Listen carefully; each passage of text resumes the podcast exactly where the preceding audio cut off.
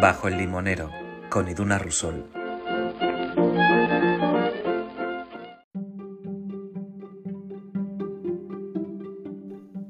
Bienvenidas a una nueva temporada de Bajo el Limonero. Qué gusto, qué gusto da anunciar ya una tercera temporada, que se dice pronto, pero, jolín, cuánto camino y cuánto aprendido hasta llegar hasta aquí. Bueno, eh, antes de nada quería daros la bienvenida, por supuesto, y agradeceros la espera, los mensajes, el cariño, las eh, entrevistas que habéis seguido escuchando durante el verano, los episodios con Jero que han seguido funcionando estos meses. Así que gracias por estar, por continuar y por este reencuentro que vamos a tener ahora con, con una nueva entrevistada.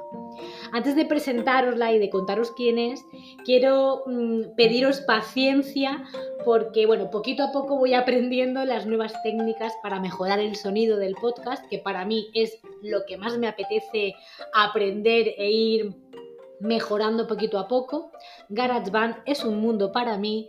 Estoy aprendiendo con los tutoriales, benditos tutoriales de YouTube pero bueno, no quería, no quería que se estrenara el otoño, una nueva estación sin que estuviéramos nosotras por aquí. Y bueno, vamos a hacer las cosas bien, irán mejorando, pero bueno, que sepáis que, está, que están en marcha algunos matices que, que se irán puliendo. Y ahora sí, sin más excusas, ni bienvenidas, ni nada, que ya está todo dicho, os voy a hablar de la nueva entrevistada, de la primera de esta temporada. Ella es Patricia Fernández, Quizá muchas la conozcáis por redes sociales, TikTok o Instagram. Ella se hizo viral en TikTok contando la historia de Mary Shelley, la autora de Frankenstein, eh, también contando salseitos de la reina Isabel II o recitando a Lorca.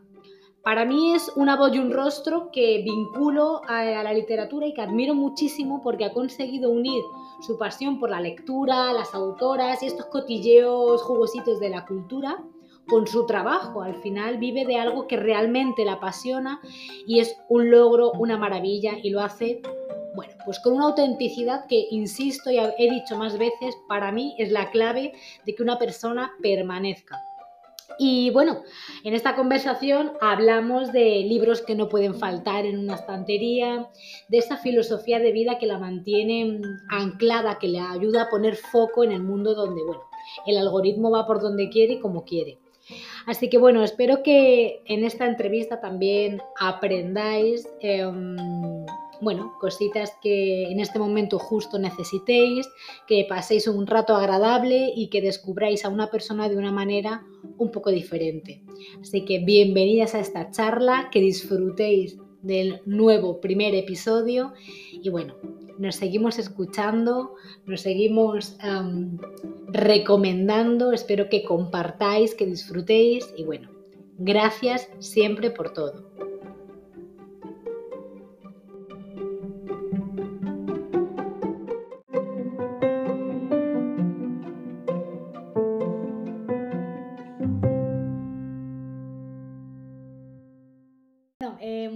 Gracias por acceder y, todo. La verdad que tengo muchas ganas de. Tenía ganas de charlar contigo, me hace mucha ilusión. Qué guay, tía. Pues muchísimas gracias, la verdad. Mola mucho tu podcast, así que muy guay. Jo, yo te lo agradezco. La verdad que al final, a ver, es un podcast que es pequeñito en el sentido que está, está empezando, llevamos, llevo ya como un año o así, pero al final esto es un trabajo de pico y pala, pico y pala y, y empezar. Y también yo soy consciente de que muchas veces em, cuando empiezas a hacer algo, que no sé si esto también te... Bueno, le he dado ya a grabar, no sé si te parece bien. Me parece fenomenal. Genial, y ahora ya nos vamos presentando y contándonos bien. Em, a mí me pasa, y por ejemplo con el podcast me pasaba que al principio muchas veces me daba como un poco de pavor escribir o contactar con mujeres a las que yo admiraba, ¿no? De repente veo tu perfil y era como, wow, mm, a ver, no voy a escribir a Patricia porque tendrá, mm, tiene millones de seguidores, eh, seguramente está muy ocupada, eh, me va a decir que no, o sea, ese como automiedo que nos imponemos, como ya de, de serie, yo ya lo traigo de casa. No sé si a ti te ha pasado alguna vez con algo, e, e, ese automiedo que te impones tú previamente y que te limita. Sí, pero mi madre siempre me dice, el no ya lo tienes, entonces de repente tiras. Eso es verdad, eso es verdad. Bueno, bienvenida bajo el limonero para terminar de ubicar a toda la gente. Em, esta pregunta que se ha colado antes de la introducción, bueno, pues vamos a dejarla. Em, eso, muchas, muchas gracias por estar aquí, por sentarte conmigo bajo el limonero. Hay una cosa que, que, quiero hacer esta temporada y es que a mí me encantaría poder estar con vosotras así, cara a cara, poder vernos, porque siempre, a ver, las conversaciones con ese mm, estar una al lado de la otra siempre se gana más, pero bueno, vamos a utilizar las, las herramientas tecnológicas a nuestro favor. Pero me gustaría que tú ubicaras un poco a, a la persona que nos esté escuchando, ¿dónde te gustaría a ti estar teniendo esta conversación? Que te inventes un escenario, eh, bueno, que me lleves a algún bar donde te gusta tener conversaciones, que me lo describas, no sé. ¿Dónde te gustaría que estuviéramos sentadas cara a cara? Pues mira, yo probablemente ahora te diría que en, alguna montaña perdida de Asturias. Es que es una, es una elección muy, muy segura y seguro que tenemos conversaciones. Estas aldeas perdidas, sí, sí, ahí. Donde no haya gente y haya naturaleza, yo estoy a gusto. Vale. Todo lo contrario a lo que es mi día a día. bueno. pues nos vamos nos vamos ahí a Asturias. Em, la gente que está escuchando este episodio ya habrá visto en, la introducción eh, quién es Patricia Fernández. Para mí eres em, una recomendadora profesional de libros, una persona que, creo que ha hecho llegar eh, la literatura de una manera tan cercana y tan certera que creo que en redes sociales como TikTok o Instagram, donde lo efímero muchas veces es lo que prima o lo rápido, que la literatura tenga un peso tan importante y que, y que tú consigas llegar a tanta gente, para mí es un grandísimo logro. Mm, yo te descubrí en Instagram y es donde, donde te escucho, donde te sigo, pero me encantaría conocer el, inicio de esta historia. No sé cuándo empezaste a, a, compartir tu amor por la literatura, las reseñas, los libros y cómo ha empezado todo. Bueno, es muy poco romántico como empezó todo, muy poco literario, yo diría. Empezó, o quizás sí, no sé. Yo empezaba, yo empecé subiendo vídeos de poesía, recitando poesía, porque hace unos años eh, me llegó un, concurso de, recitar unos versos de Mario Benedetti. Entonces me los aprendí de memoria, pero llegó el COVID y mm. el concurso se fue. Entonces, al que yo me pasé tiempo pues recitando poesía por, por redes sociales. De hecho, espero que esos vídeos ya no existan. Eh, y, qué pasó? ¿Qué pasó? Pues pasó que yo terminé de estudiar periodismo y comunicación audiovisual. Yo venía de estar trabajando eh, pues en medios de comunicación tradicionales y la literatura y la cultura siempre pues te tiran los temas porque hay una agenda informativa marcada y, y, y la literatura nunca forma parte de la actualidad. Ya está, no pasa nada. Pero entonces yo dije, bueno, en redes sociales nadie habla de lo que a mí me gusta, porque sí, hay una corriente ahora muy fuerte de libros, pero son literatura juvenil, hmm, pero yo no vengo de leer literatura juvenil. La he leído, pero yo vengo de leer a Lorca, vengo de leer a Allende, pues vengo de leer a clásicos, ¿no? Que es lo que me han enseñado en casa y es la cultura que yo he recibido, la educación. Y entonces yo lo que hice fue, me inspiró mucho Rosalía, porque Rosalía, eh, cuando terminó su carrera, se supone que el disco del mal querer era un trabajo de, pues, del grado, lo que sea que ya estuvieras estudiando. Entonces yo dije, ¿por qué no hago yo de mi trabajo de fin de grado mi, propio proyecto en, pues, aplicado a las redes sociales y a la cultura? Por eso digo que es poco literario, porque me pasé con muchos Excels muchos meses intentando entender. Yo no sabía cómo funcionaba TikTok hace un año, eh, Instagram se me escapaba. Yo me acuerdo que que, me miraba los típicos cursos de las estadísticas hasta que vino un amigo que es TikToker y me dijo, eso no lo miramos ninguno. Y dije, pues llevo ocho meses intentando entender cómo funcionan las estadísticas de TikTok. Y, entonces así fue. Y todo fue porque em, este formato de vídeos que digamos que se me hizo viral, yo este, este proyecto lo apliqué a la poesía, pero hubo un día que estaba yo en verano y, me acordé de la historia de Mary Shelley, porque vi una película y yo decía, joder, con lo interesante que es la historia de Mary Shelley, que nadie la conozca pese a ser la autora de Frankenstein. Me parecía increíble que decías Mary Shelley y los críos no te entendían, ni los mm. mayores ni... Y dije, ¿por qué no contar la historia de Mary Shelley? De hecho, el vídeo está por ahí, es súper pues súper de andar por casa, ¿no? Yo me cogí y me grabé, no es nada como lo que hago ahora ya. Y ese vídeo funcionó y desde entonces, y dije, bueno, pues ¿por qué no hablar de lo que a mí me gusta? Un poco lo que no, no tiene nada literario ni nada de especial, pero bueno. Bueno, quiero decir, el hecho de que, de que hayas tenido la idea, porque probablemente habrá, haya mucha gente que haya pensado en voy a contar estas historias. Eh, mm, esto, esto que tú me cuentas y que a mí me resulta interesante, ¿por qué no contarlo yo? Pero creo que ponerte a ello y luego también terminar de contarlo con naturalidad, porque al final, seamos conscientes, en hablar de literatura, eh, te puedes ir a un público muy erudito, con lo cual eso ni en Insta, o sea, no te va a funcionar en redes sociales y que aparte no es lo que tú transmites, o sea, todos tendremos nuestra parte erudita, pero eh, quiero decir, creo que hay un, hay un punto de postureo grande. Entonces, transmitirlo con esta, con esta tranquilidad y con esta cercanía y de esta manera que dices, es que me resulta apetecible escuchar. No, también por la gracia que vayas a contar o por cómo lo vas a contar, seguro que se me queda muchísimo más que si no lo recibiera así. Y eso también me parece complejo, ¿eh? O sea, que tampoco no, no tiene nada de literario, no es una cosa tal, pero creo que sí que es una cosa difícil de conseguir, porque pues en todos los proyectos así que hay ahora mismo en redes sociales, marca la diferencia el que es, ah, bueno, el que realmente está siendo el mismo, tiene, bueno, no deja de ser un, un proyecto y tiene su parte de intentar hacerlo bien porque quiero llegar al mayor número de personas, evidentemente, pero bueno, también tienes que, que mostrarte tú. Tú, por ejemplo, el, ver el crecimiento de mm, la viralidad, ¿no? Eh, la viralidad de un vídeo, ¿cómo te afecta a ti a nivel psicológico? Porque yo creo que no estamos preparados ninguno, todos lo podemos soñar. Hombre, a mí me encantaría que bajo el limonero lo petara muchísimo y de repente ser viral, pero hay veces en los que pienso, jo, recibir ese éxito también tiene sus implicaciones. ¿Tú cómo lo has vivido?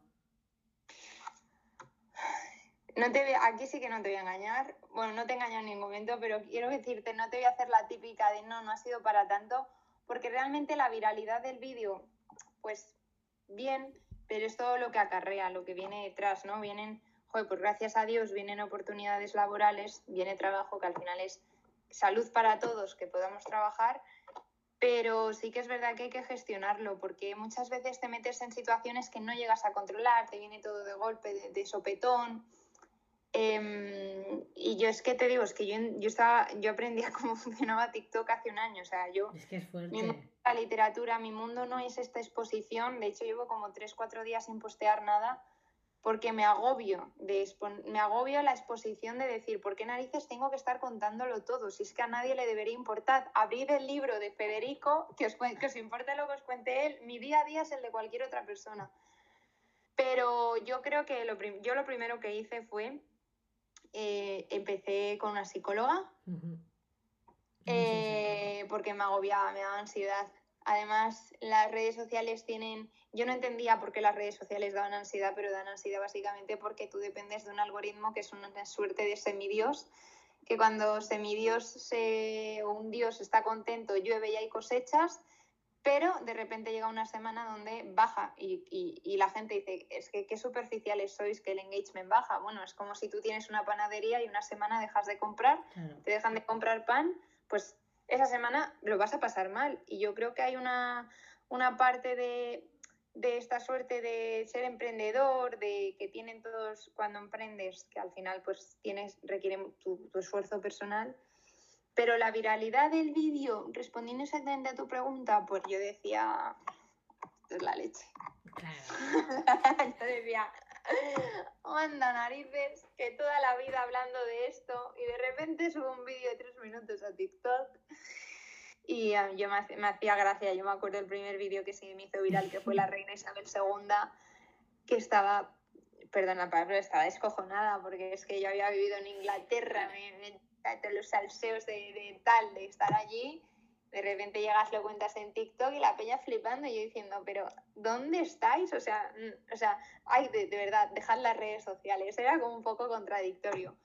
Pero eso me, me, hacía muchísima ilusión. Y Agatha Christie me acuerdo que se hizo viral y cuando se hizo viral el de Isabel Allende. Eso lo vivo bien. Luego es gestionar el día a día y, y eso de que tú llevas el peso de tu carrera en ti mismo. Pero eso Claro. yo creo que cualquier persona que, que, que se dedique a, ya te digo, es que tengas una panadería, tengas una empresa, tengas un proyecto en redes, creo que las, las ansiedades son más o menos distintas, pero al final la base es la misma. Sí, al final yo creo también que las redes sociales, claro, tú hablas de que hace un año estabas a- entendiendo todo esto.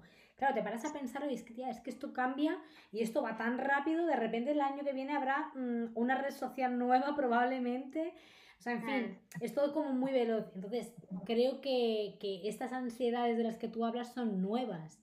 Nadie había vivido eh, el peso de la exposición, con lo que eso conlleva. Todo el mundo reclamándote vídeos, a lo mejor pidiéndote que lo hagas así, asado, a lo mejor de repente cambias la estética porque a ti te apetece y hay gente comentándolo.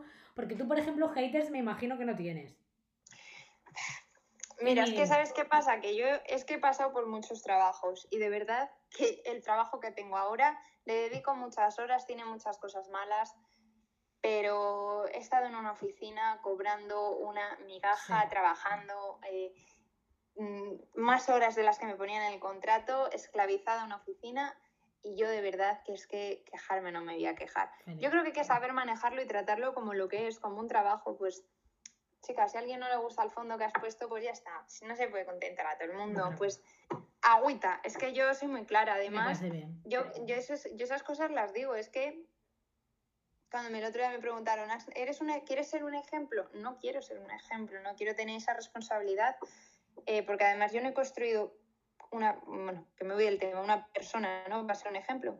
Pero es que yo de verdad te digo que vengo de tener, vengo de un, de un estilo de vida y de, yo lo sé, de currármelo tanto, que esto es una bendición. Hombre, o sea, yo poder decir, me levanto a las seis, vale, pero me pongo a trabajar a las seis y media porque estoy en casa, es que eso yo no lo he tenido nunca. Yo me hacía hora y media en transporte público para ir a currar Calidad de vida. y cobrabas nada. Mm. Entonces, por eso a veces me da mucha rabia cuando veo a la gente quejarse. Todos los trabajos tienen cosas malas, Todos. todos los trabajos tienen cosas buenas. Eh, y es peor tener un jefe. Eso es mil veces peor. ¿Crees que tu actitud vital, o sea, cómo eres tú, te ayuda a llevar todo esto mucho mejor? O sea, porque creo que a lo mejor el ser optimista, el saber ver lo bueno, el ser agradecida, creo que también te ayuda a, a, bueno, a estos cambios, lo que tú decías, a un algoritmo que nadie entiende, que es todo como muy incertidumbre, a gestionarlo de otra manera. No sé qué cosas tenías tú ya de base y qué cosas has aprendido durante este último año, por ejemplo, con este trabajo. Yo creo que optimista no soy, lo que tengo es una madre increíble. Pero yo que optimista no soy. Yo de hecho soy muy dura y muy de latigarme a mí misma, de ¿Sí? flagelarme. Entonces, llega un momento en el que te das cuenta, pues por ejemplo, que hay cosas que tú no puedes controlar. Si llueve y se va la cosecha, pues llueve y se va la cosecha. Ya está, lo pasas mal, pero ¿qué vas a hacer si está lloviendo? ¿Qué vas a hacer si el algoritmo esa semana decidió penalizarte? Yo creo que lo que hay que tener es ser consecuente y pensar más allá, thinking out of the box, ¿no? No puedo permitirme que todo mi flujo laboral se concentre en TikTok. Tengo que expandirlo porque si esto el día de mañana me falla o aparece otra red social, yo no me puedo hundir, tengo que seguir comiendo, porque al final yo creo que, a no ser que seas la pombo, todo lo que buscamos aquí es pagar facturas, vivir y, y poder ahorrar. Entonces, mmm, lo que he aprendido, que las redes sociales pues son las redes sociales, ya está. Yo era de mecha corta y saltaba enseguida, ya no salto. Eso es un grandísimo aprendizaje, ya no solo en redes sociales, creo que un poco para todo en general, la verdad. Nah, sigo siendo de mecha corta. Mis amigos dicen, ya se te pasará. Pero bueno, yo me río, digo, es que, es que hay que defender lo que es suyo, lo que es nuestro, ¿sabes? Pero, mm, pero eso, y pasar un poco. Y es que no tengo muchos haters. Es que, claro, no, no he vivido esa situación, no puedo decir que haya vivido un nivel de hateo increíble. ¿Que me caen de vez en cuando alguna? Pero Sí, todos. pero- bueno, ya está, sinceramente, es que me la bufa, o sea. Me Lo siento mucho. Bueno, Lo siento mucho, pero. es que es lo que hay, quiero decir, si te lo tomaras no de otra manera. Es que, pero ya no solo en redes sociales, con haters o con la...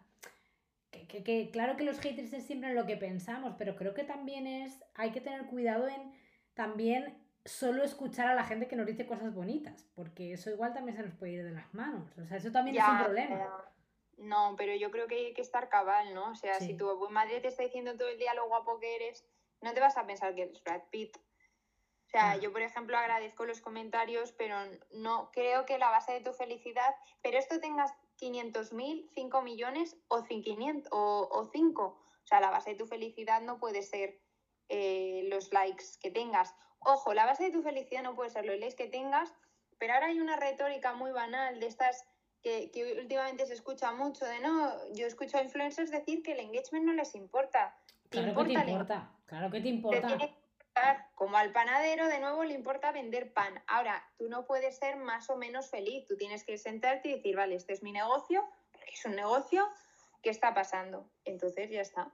Sí, hacer con lo que tienes lo mejor que puedas. Y evidentemente me preocupo, claro que me preocupo, pero mm, hasta aquí llega lo que yo hago y hasta aquí empiezo a preocuparme.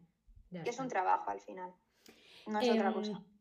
Para volver un poco a, tus orígenes de este amor por la literatura, em, ¿tú eres capaz de recordar el, primer libro del que te enamoraste? Hombre, sí, sí. Esa lectura que te marcó, ¿cuál fue? Nada, pues simplemente fue una buena decisión por parte de un adulto. Con cuatro años alguien me regaló, creo que fue mi madre. De hecho es que fue mi madre o mi madrina, pero las dos juntas eh, me regalaron el libro, libro que es Letras para armar poemas. Entonces, claro, yo me quedé loquísima porque, para empezar, con cuatro años creo que no sabes leer muy bien. Pero me dijeron, tú te lo quedas. Y mi madre me empezó a regalar pues los típicos cuentos ilustrados de Antonio Machado es que mi madre empezó a plantar la semilla desde muy temprano. Y, creo que, ese es mi libro. O sea, de hecho ese libro no sale de, mi, de mi primera habitación. O sea, la habitación de casa de mis padres, ese libro no sale de ahí. Por quiero que salga. Por miedo que pierda, claro, el camino. Porque pienso que tiene que estar en el lugar en el que yo he crecido. Yo he crecido en esa habitación y ese libro se tiene que quedar ahí. Y, bueno, pues ya sé, si algún día tengo hijas, pues imagino que les daré ese libro. Eh, más les vale. ¿Tú hay algún libro? Bueno, no sé si tú estás. ¿Tú eres de Madrid? ¿Tú eres madrileño? Sí, sí, sí, madrileño. Y, no sé si cuando te has mudado de casa o si has vivido en otros sitios, ¿hay algún libro que vaya siempre contigo? Sí, Lorca siempre viene conmigo, el de Romancero Gitano de Ian Gibson. Me acuerdo que me fui a Inglaterra y a la ida, a la ida ya no entrábamos por los libros y dije, los libros no los dejo.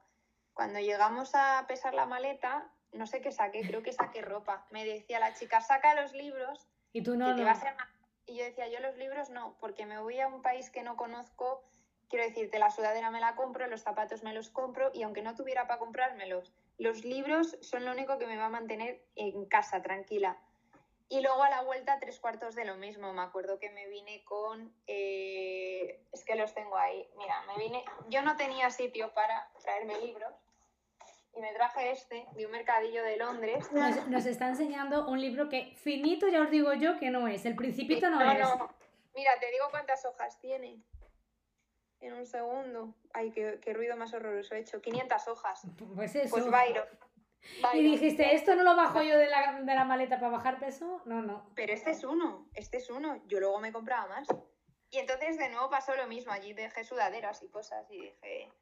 Y no sé qué me has preguntado, ¿por qué se me ha ido a Esto te preguntaba si hay un libro que siempre va contigo y es el romancero gitano al final. El romancero gitano. Pero los libros siempre los llevo conmigo. Y cuando me acuerdo cuando trabajaba fuera en. Cuando trabajaba en la oficina, Em, siempre tenía un libro al lado y había una chica que me decía, ay, siempre me da curiosidad que te estás leyendo. Digo, fíjate que este hoy no me lo estoy leyendo, pero me lo he traído porque si no, no aguanto aquí las 8 o 10 horas. Es que es algo psicológico, ¿eh? el, tener un, un, libro en el bolso, a lo mejor me voy a tomar el café y voy a tardar 20 minutos y yo sé que no me va a dar tiempo a sacarlo. O te vas a un viaje que dices, es que voy a estar tan ocupada que no voy a... Yo tengo que tener un libro porque me da paz. Y mira que me he mudado de sitios y viajas aquí y allí. Y yo sé que llevar libros en papel, dices, si es que al final para las mudanzas los libros son lo que más pesan, lo que más ocupan, pero sigues acumulando. O sea, quiero decir, es algo que mm, una casa sin libros no me fío. Yo, las casas muy bonitas, me pasa lo mismo. Mira, hay una anécdota de Vargas Llosa que es muy graciosa, que es que cuando él se fue a vivir de Madrid a Lima, él ya estaba casado con Patricia y tenía dos niños. Madrid-Lima, en avión, son 8 o 10 horas.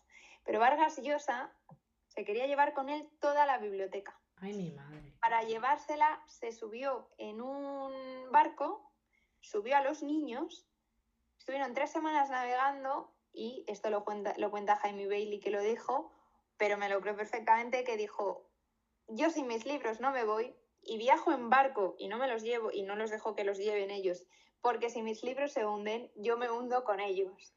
Y digo, mira, es que yo me cambio de país y es que me llevo la biblioteca conmigo. Pero porque antes me dejo a mi, a mi marido en casa. Sí, sí, sí, Prioridades. al final creo que el vínculo con los libros, jo, es que te acompañan mucho, te ayudan a evadir, te ayudan a llorar, porque esto es como las canciones. Si tú un día quieres pegarte una buena lloradita, pues te pones una canción concreta que te va a provocar esa llorada. Y con los libros creo que pasa un poco lo mismo.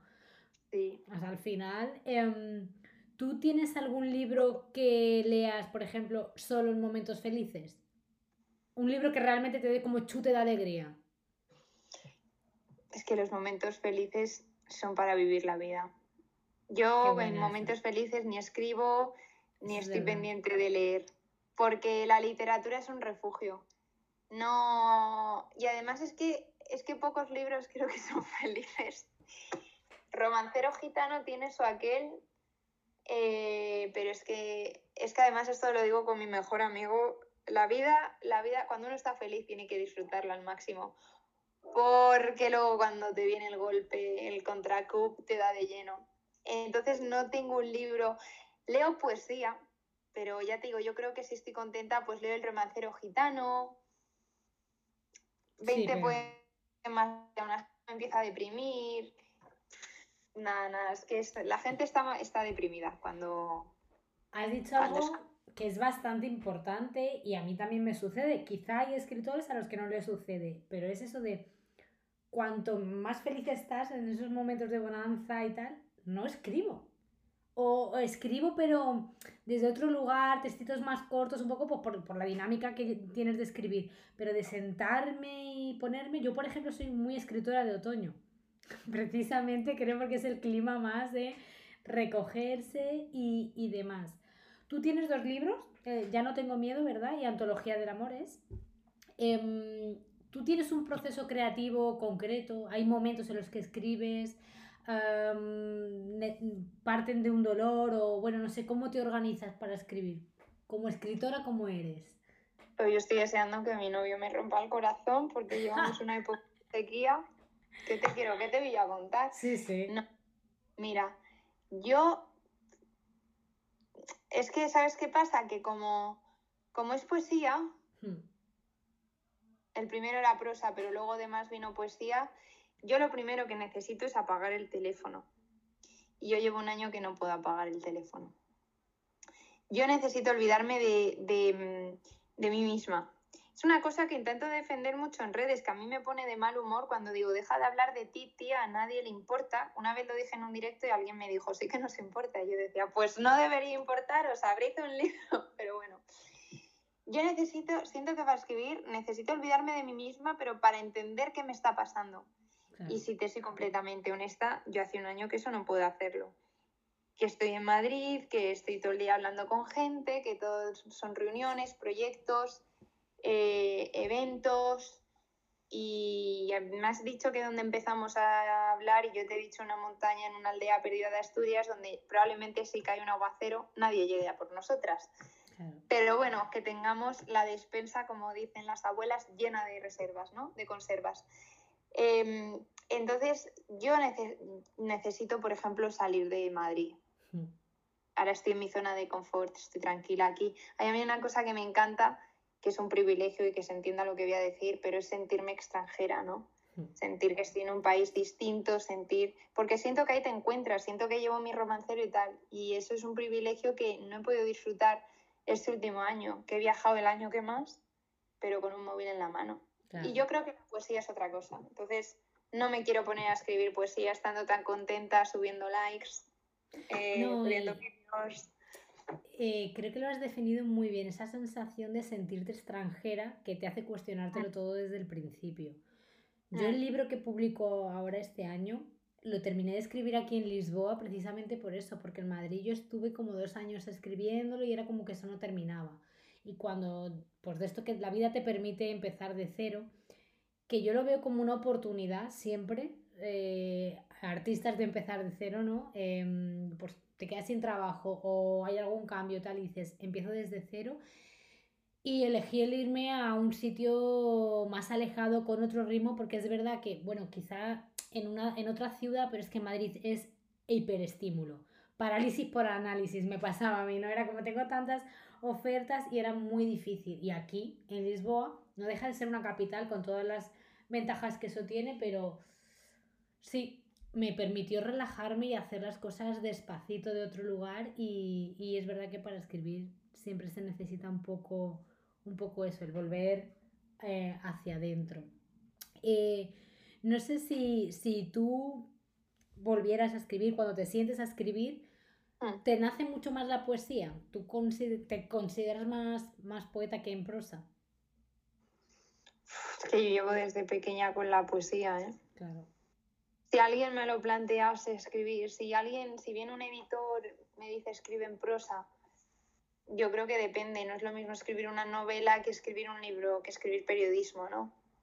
Una, una crónica, ¿no? ¿Qué pegaría? Pues que yo escribiese sobre salseos culturales. No sé, no sé. Yo creo, lo mío es la poesía. Yo siempre digo que la poesía vino primero la- y luego vino todo lo demás. Y lo demás es accesorio. Yo de verdad, para mí las redes sociales son accesorias. Son un camino que me permiten pues, conseguir un proyecto, dedicarme a lo que me gusta, pero la raíz es la poesía. Claro. Ahora, eh, hay que trabajar. Sí, sí. Yo, ¿Qué más eh, quisiera yo sentarme a escribir, ¿no? Desde un palacio, pero no. De, las, de los trabajos, como tú dices, ¿no? Así como mm, accesorios que vienen, han venido a raíz de, de, mm, de- de las redes sociales y de, de tu viralidad ahí, vi que habías dado una, una charla TED.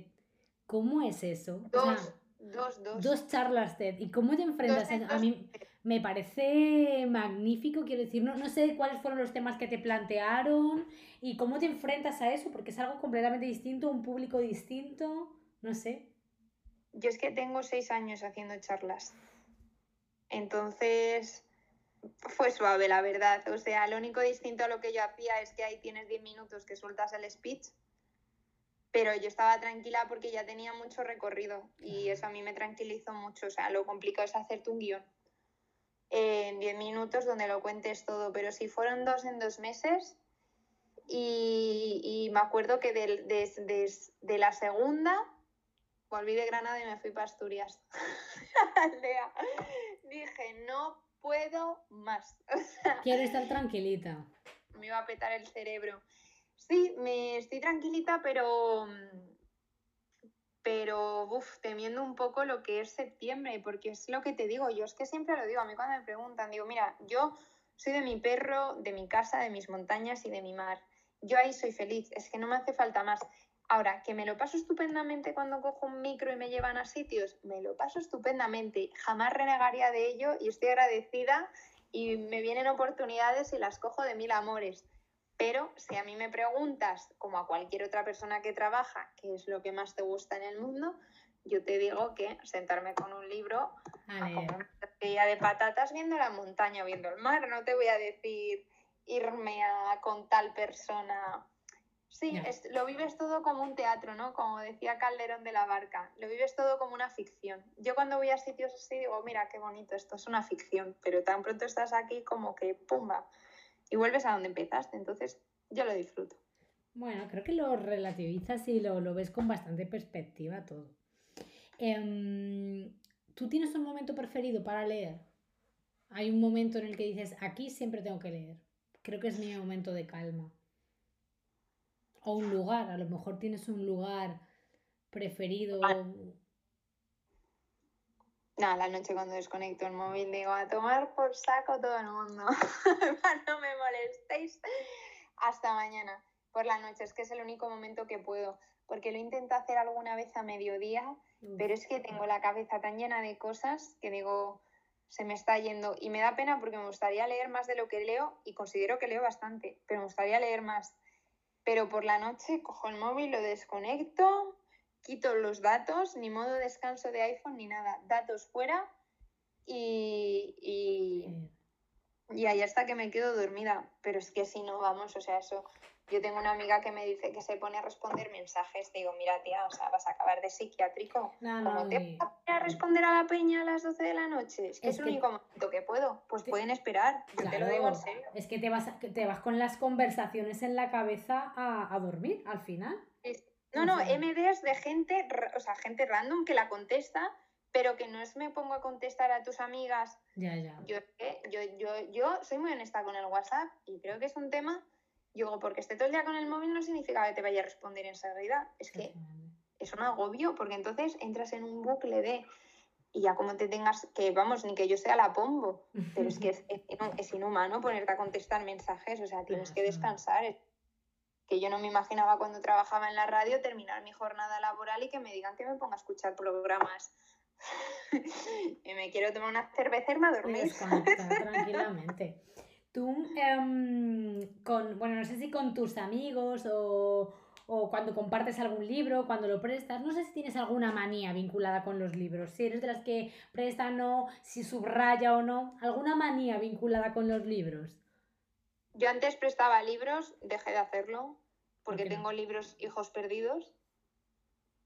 Y subrayar sí subrayo. No me gusta subrayar con colores, pero subrayo. Y he de confesar que un amigo mío me dejó hace poco un libro. Por no subrayárselo, empecé a doblarle las esquinitas. Entonces, Sergio, si escuchas esto, me dejó tres libros. Uno de ellos creo que he conseguido arreglarlo. Pero me pone muy nerviosa el. Fíjate, me pone muy nerviosa subrayar con colores, pero cuando me pasa con este amigo, tengo un amigo que me deja muchos libros, Sergio, y veo que hay una cosa especial cuando te prestan un libro subrayado. Y es que tú lees al autor. Tú lees al autor leído por esa persona. porque ves, ves qué, qué, frase ha subrayado, ves qué comentario ha hecho. Y entonces tiene como algo muy especial cuando te prestan un libro subrayado, ¿no? Estoy de acuerdo, 100%, es verdad. Y eh, yo lo disfruto. Y también los libros estos, cuando los compras de segunda mano y llevan una dedicatoria, eso también me parece me encantan. Sí, sí. Digo, se habrá muerto, quiero pensar, ¿no? Al mi amor. Mi amor se habrá muerto, porque si no, lo ha vendido. Eso es, o sea, hay, hay libros que tú dices, uy, este libro pinta ruptura, a ruptura y que donaron los libros, algo así, no lo sé.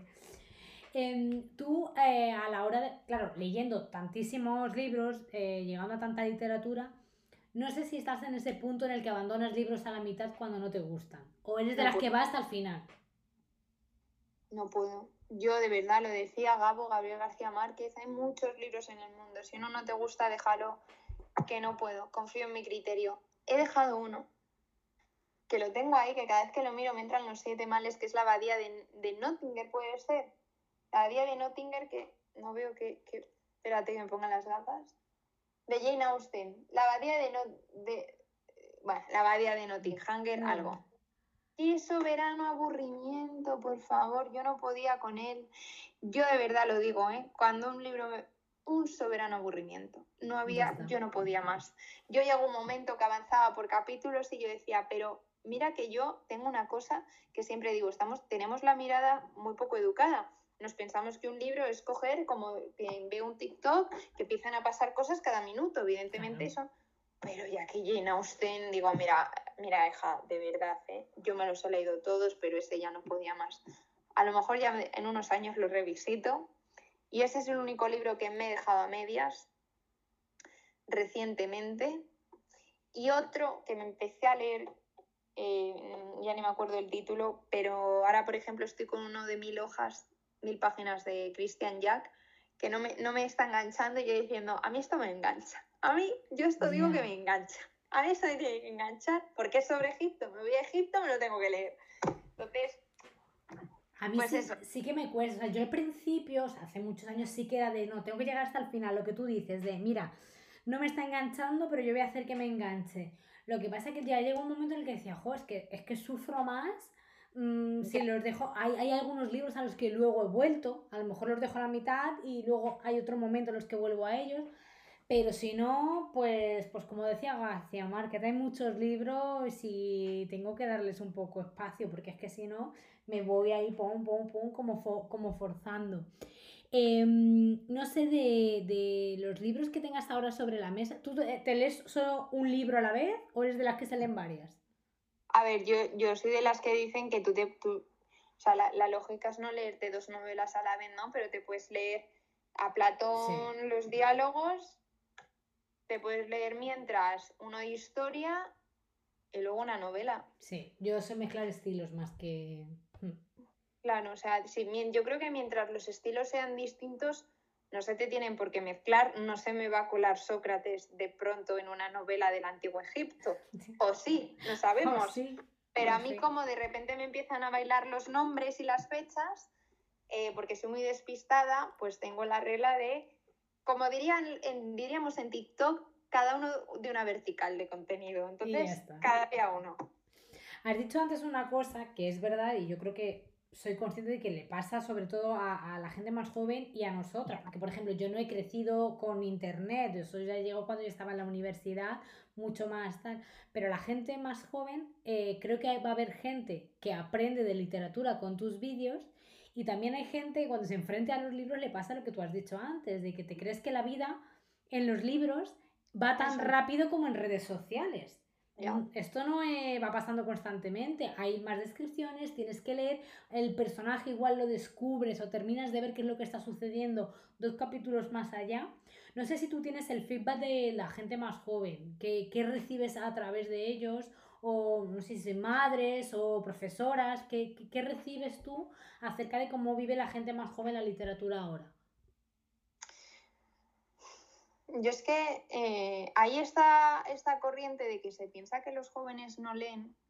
No leemos porque yo me acuerdo cuando llegó el Instagram, yo tenía 11 años y ya tenía un móvil con... O sea, yo mm, hasta donde tengo uso de memoria tengo un móvil. A mí mi Mm. primer móvil me llegó con 9 años y era un táctil de estos, eh, con conexión ya a internet, los primeros donde veías YouTube. Y ahí ya entró el primer conflicto que yo sentí de estoy enganchada y no, no es que no quiera leer, es que estoy enganchada un poquito Ya. más y ahora leo. Entonces yo siento que hay ahora mismo esta corriente de los jóvenes no leen, los jóvenes no tienen cultura y no creo necesariamente que sea así. Creo que hay gente muy talentosa haciendo cosas muy bien. Eh, creo que tengo una comunidad grande donde, mira, yo me di cuenta, fíjate, de, de, tú al final ves estadísticas, pero yo hace poco me fui a, a- al concierto que dio Harry Styles en Madrid y eran todos niños de 14 años Sí. me empecé a reír porque me empezaron a reconocer y yo dije, yo no sabía que compartía mm, público eh, con Harry Styles, es decir, yo no sabía que a mí me conocían tanto las niñas de 14 años, de 15 años, que tengo ahí una pulsera que a una casi le da un infarto, yo decía, pero corazones míos, os queréis relajar. Y ahí yo me di cuenta, me decían, es que hablas de Lorca. Y yo ahí, pues, honestamente, me sentí muy agradecida, muy bien, porque es la única manera que tienes de ver que, de cómo llega tu trabajo, pero eran niñas de 15 años, eran niñas de 14 años que se emocionaban por ver a una tipa que habla de sus movidas con Federico García Lorca, que es que no doy beauty tips, ¿sabes? O sea, que es que no, no tal, que yo lo había visto con compañeras que tenían, trabajaban en otros sectores de la comunicación de, de redes sociales. Y, y claro, yo ahí decía, es que hay esperanza, hay esperanza. Eh, y me pareció bellísimo. Entonces, no creo que necesariamente los jóvenes estén dejando de leer. Creo que hay, creo que los que fallamos son y los que fallan son los adultos, porque yo siempre lo digo, el problema no son las tecnologías. Las tecnologías son maravillosas. Yo una vez escuché a un colega decir que hay que quitarles los móviles a los niños. Eso es una, eso es una absoluta barbaridad. Ya, Porque un móvil no se lo vas a quitar nunca, entonces lo que hay que intentar es educarles en el cómo funciona la tecnología y en ponerte horarios, como me los pongo yo, y ahí TikTok te engancha de una manera increíble y a mí me ha enganchado, me pasa horas y he dicho, chica, eres tonta. Pero creo que si les educas, si les pones un libro, a mí es que el libro me llegó, me lo pusieron con cuatro años. A lo mejor nunca hubiera abierto un libro, o sí, no sé, pero creo que hay una parte de responsabilidad social que son los padres y los colegios. Yo también me hablo con una, una, amiga mía, Gema, ella tiene una academia, eh, bueno, una academia donde los chavales de distintos cursos van allí a hacer los deberes, a prepararse los exámenes y tal. Y bueno, ella probablemente eh, vea tus vídeos, se los ponga, seguro. Yo muchas veces he hablado con ella que también eh, los libros que mandan en los colegios, creo que ahí también hay un error a la hora de que enganchar a la gente a la literatura, porque también hay veces que se mandan unos títulos que dices, son un coñazo. Ubica, ubica mejor, entiende al, al, al, al, alumno, a la alumna, qué están viviendo. O sea, no les puede mandar los mismos libros a niños de esta generación que los que me mandabas a mí.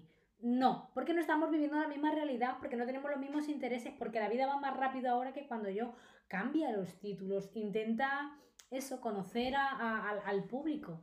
Tú, por ejemplo, si pudieras recomendar, yo qué sé, tres títulos a, chavales de instituto, ¿qué libros crees que podrían engancharles o qué libros crees que son buenos y que además pueden meterle ahí la literatura a los, a los chavales?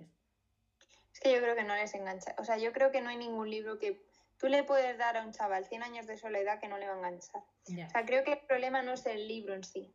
El problema como, como si, para mí eso es un síntoma. O sea, el, la enfermedad no es que los niños no lean, es un síntoma. ¿Cuál es la enfermedad? La enfermedad viene de que no hay una estimulación del cerebro, no hay una estimulación del sentido crítico, no hay una estimulación por el saber, por el amor a la ciencia, por el amor a la filosofía. Pues lo que decían los griegos, simple y llanamente, amor a la sabiduría, no es otra cosa. Entonces, evidentemente, si tú no plantas la semilla, no puedes pretender el verano siguiente tener un rosal hermoso, porque no va a pasar. Entonces, yo creo que no hay ningún libro que yo te pueda decir que tú se lo des a un chaval que yo no se vuelvan loquísimos. Yo creo que el problema es otro. El problema no son los títulos. Si es que el problema, a mí me da igual un Unamuno hace 20 años que un Unamuno ahora, porque un Unamuno hay que leerlo. El problema es que es que los tiempos han cambiado y sobre todo que no se despierta el interés por decir, es que Unamuno era un rayo de la vida, probablemente muchas de las movidas mentales que tienes como adolescente no se te vayan a, ir, pero chico, se te van a relajar un rato y explicarles. Yo es que llegada, yo es que estuve seis años dando clases a chavales mientras me sacaba la universidad. Eh, como decía un amigo, pues las típicas clases que damos todos. Y yo me acuerdo que daba literatura, inglés, historia y mates. Y yo cuando me llegaban con el temario de literatura, cogí y decía, pero esto no lo entiendo ni yo. me sé la generación del 27 de pe a pa, y yo no entiendo qué os están queriendo decir a ti. Esto es una gilipollez, esto es una gilipollez, esto es otra gilipollez. La base de todo esto es otra cosa. Lo que tienes que entender es qué estaba sucediendo en España, porque eso es esta generación de jóvenes. ¿Qué peso tiene la residencia de estudiantes? No que me sueltes la residencia de estudiantes. De maravilla. Explicarles las cosas. ¿Y por qué te, te querrías llegar tú a leer Romancero Gitano? Entonces, el, hecho, el, hecho el, el, juego, hecho la trampa. Yo me acuerdo que cogían los chavales a los que yo daba clase y decían, tracata, rincón del vago. Y evidentemente pasas el test, evidentemente lo pasas. ¿Quién no lo va a pasar? Entonces, yo creo que el problema no es lo que te recomienden, el problema es cómo se plantea. El problema es querer tener un rosal y no hacerle caso a tu jardín en todo el año y de repente lamentarte, ¿no? Cuando llega la primavera. Bueno, evidentemente. Entonces yo creo que yo haría eso. Yo cuando empecé en TikTok tenía este sentimiento, ¿no? De decir, a mí me encanta, porque a vosotros no. Bueno, pues hay muchas personas que les encanta de pronto. Sí, muchísimo. hay una pregunta que se me estaba ahora cuando hablabas, ¿no? También de esto de, de los chavales, de las dinámicas, de... Me claro, es verdad que creo que hay literatura que yo llego ahora a ella de otra manera, precisamente porque entiendo el contexto social, cultural, vital de la persona que lo escribió, porque creo que eso también es mm. muy importante a la hora de, llegar a un libro. Em, tú hay, no sé si esto, eh, yo tengo también mi dilema porque no sé si es bueno o es malo, pero tú tienes ahí algún autor al que no lees porque te cae mal. No, yo creo que es una moral de nuestra época que es un mal, que es el de la cancelación. A ver, yo al que le juzgaba y le seguiré juzgando muy mal por todo lo que hizo es a Bukowski y yo me he leído a Bukowski y saqué una frase que dije a Bukowski se le perdona leyéndose, leyéndole. No porque le justifiques, sino porque no diría que acabes entendiendo, pero es que la literatura te da una cosa que está muy alejada de las dinámicas sociales hoy en día, y es que la vida no es ni blanca ni negra, la vida tiene sombras y los seres humanos somos complejos. Entonces, cuando yo veo que cancelan a un autor o que les cae mal a un autor, yo digo, mira, partiendo de la base de que la mayoría de los autores que leemos estudiamos, si se enseñase lo que hacen, probablemente la mayoría no les leería. Hombre. El problema ahora, ¿qué vamos a hacer? Dejar de leerles. Yo creo que el acto de madurez y donde está el sentido crítico y donde está la inteligencia emocional es decir, bueno, lo han hecho, no necesariamente me implica que el típico dilema de separo obra de autor, creo que es inseparable, pero no tiene por qué llevar implícito un juicio de valor. A mí me, a mí me decía de nuevo mi madre, ten la casa muy limpia para hablar de la del vecino. Entonces, como yo veo a mucha gente con la casa muy sucia, decir absolutas barbaridades sobre otras personas porque la crítica es muy fácil, pues me lo callo todo mucho lo que pienso en el sentido de considero que eh, me falta madurez todavía y me falta recorrido como para soltar juicios de valor. Pero bueno, el que me cae así un poco gorda por todo lo que ha hecho Bukowski. ¿He leído a Bukowski? Sí, seguiré leyendo a Bukowski. Y me parece que Bukowski es muy duro de leer. es muy ah, duro de leer. Sí, eso decir. A mí no me parece algo. No es agradable, no te deja con buen sabor de boca, no. Sí. No, no, te, te, entran ganas de abrazar al niño que fue Bukowski y decirle por qué te maltrataba tu padre y te pegaba palizas. Y eso no explica ni vas a llegar a entender lo que él hacía, jamás. Pero, ves de dónde viene esa persona y ves cómo se construye la sociedad y ves que al final tú no puedes juzgar una sociedad si no entiendes de dónde venimos.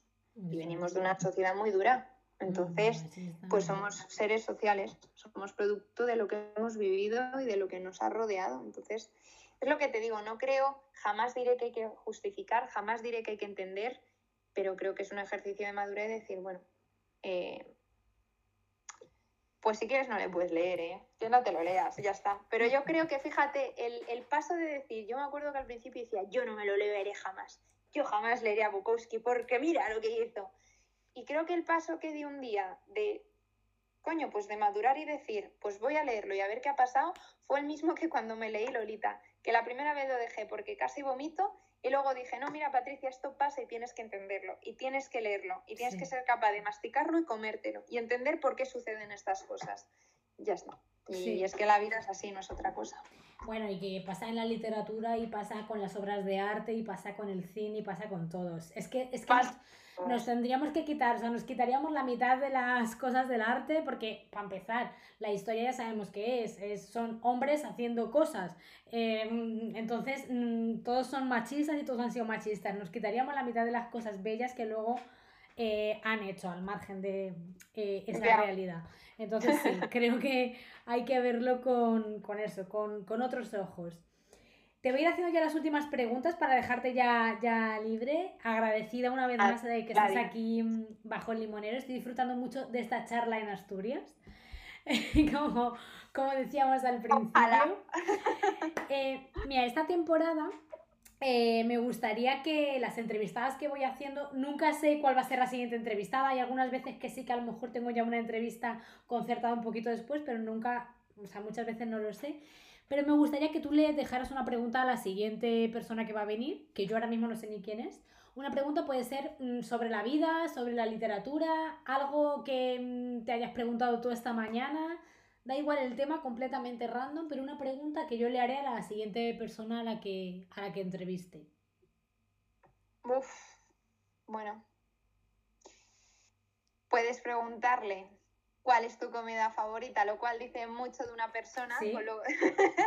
es, es... De mí te diría que tengo un paladar de un niño de tres años y en el fondo soy bastante infantil, pero le podemos preguntar también cuál es el libro al que siempre vuelves yo creo que siempre hay un libro al que uno siempre, el lugar al que siempre vuelves. Yo lo tengo claro. uno siempre vuelve al lugar donde fue feliz. Entonces, por muchos libros que te leas, hay uno. Creo yo, vamos. Yo lo tengo. Bueno, tú ya has hablado del tuyo. El de ¿Cuál es romance. el tuyo? El mío 100 años de soledad, sin duda. Es muy casa. Sí. Y mira Fíjate que que a mí hasta al principio se me hizo pestiño. mucha gente, mucha gente con la que hablo, pero es verdad que a mí, o sea, creo que es un libro en el que me metí de lleno desde el minuto uno. Y eh, además me pasa que cuando, a lo mejor en otro idioma o algo así, eh, como es un libro que ya prácticamente me sé de memoria, pues lo utilizo mucho como para aprender. O sea, para aprender, claro, el idioma porque ya sé lo que dice. Sí, sí, sí, Entonces 100%. sí, es, es un libro que, que siempre vuelvo. A lo mejor no siempre me lo termino porque ya te lo sabes, pero sí, como me- no, no- sé qué leer ahora, voy ahí. Pues a ver la siguiente entrevistada, que, cuál es su libro al que siempre vuelve. Y nada, ya vamos a, vamos a cerrar, te voy a hacer la última pregunta, aquí bajo Vale. el limonero. Nervios. si, si pudieras estar bajo un limonero, en Asturias o aquí en Lisboa, en mi limonero, em, me gustaría saber con qué persona estarías. Puede estar viva, puede que ya no esté, puede ser un personaje de libro, la persona que tú quieras, el personaje que tú quieras. ¿Con quién te sentarías a charlar bajo un limonero? Uf, ¿puedo decir dos? Venga. ¿O solo una? No, dos, yo te lo permito. Pues mira, yo te diría, si, me de, si de verdad se cumpliese mi sueño, la gente va a decir, a decir Lorca, te diría que con mi abuela. Y con Jane Eyre, con esas dos mujeres. Yo, desde hace años, la respuesta siempre es mi abuela. ¿Con quién tal? Con mi abuela. Porque la literatura es la vida. No hay libro, lo siento Federico, que se iguale a eso. Entonces yo creo que de las dos con mi abuela, pero si encima me puedo traer a la. Jane Eyre, pues me la traería. Y tan Y- a gustamente nos haríamos una buena limonada. ¿Y de qué crees que podrías estar hablando? ¿De qué te gustaría hablar? Hoy, por ejemplo, si se diera eso. ¿Yo? Sí. Soy una mamarracha. Yo me, me pondría, yo ahí no me pondría a hablar de literatura. No, no, no, no, la gente se piensa que yo soy una persona muy intensa que me pongo a recitar, que me ha pasado con colegas, me dicen, pero tú cómo? Yo me pondría a hablar de mamarracheos, yo a mi abuela le contaría Lo los bueno, últimos años que me han pasado a mí y a la Jane Eyre le diría que de dónde sacaba los santos ovarios, ¿eh? Pero probablemente me pondría a hablar de mamarracheos y le pasaría a mi abuela la última crema que me he comprado a ver si ella me da el approve. Me encanta, me encanta. Le diría que te gusta mi nuevo novio y ya está, y nos reiríamos y ya está. Pues mira, nada. me parece una grandísima conversación para tener con tu abuela bajo el limonero. Sí, sí, sí. Así que nada, pues nos vamos a ir con esta escena. Te dejo que te vayas saboreando esa conversación mamarracha con la gente realmente importante. Te Sí. agradezco una vez más que hayas estado aquí este rato largo charlando conmigo. Y bueno, pues que nos seguimos, nos seguimos viendo, eh, te sigo escuchando y disfrutando todo lo que cuentas y sobre todo cómo lo haces, que lo que he dicho al principio creo que es lo, lo más importante. Al final información Google también te da, pero cómo te la cuentan y cómo llega, creo que es lo que marca la diferencia. Pues muchísimas gracias, Reina. De mil amores, ¿qué te voy a decir? Yo también te escucharé a ti.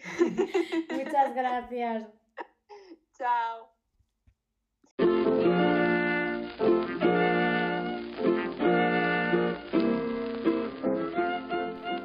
Gracias por este rato que has pasado con la entrevistada y conmigo. Espero que hayas disfrutado lo mismo o más que nosotras. Em, te recuerdo que puedes seguir todos los detalles del podcast en sus propias redes sociales, que son arroba bajo el limonero barra baja podcast. También puedes seguirme a mí en mis propias redes, arroba iduna rusol.